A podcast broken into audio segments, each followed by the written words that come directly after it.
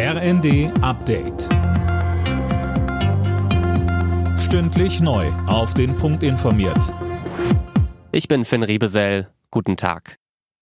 Viele kommunale Kitas in ganz Deutschland bleiben heute zu. Die Beschäftigten beteiligen sich am Warnstreik im öffentlichen Dienst. Die Tarifverhandlungen werden Ende des Monats fortgesetzt. Frank Schischewski von Verdi Nord sagte uns, wir kämpfen dafür, dass diese Kitas auch weiterhin gutes Personal bekommen, dass das Personal gut bezahlt wird und damit eigentlich auch für die Eltern und vor allen Dingen die Eltern auch der zukünftigen Generationen. Und wir hoffen deshalb auch immer durch die frühe Ankündigung, dass wir das etwas abmildern können und dass wir natürlich natürlich auf Verständnis der Eltern treffen, denn es geht hier um die Zukunft der Kitas und da müssen wir alle gemeinsam an einem Strang ziehen.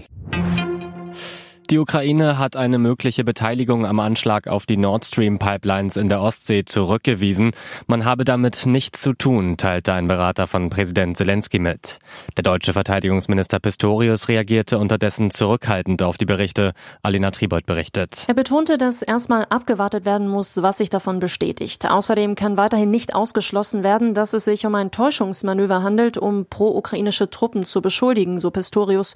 Deutsche und US-Ermittler hatten Medienberichten zufolge offenbar herausgefunden, dass Spuren des Sabotageaktes in die Ukraine führen.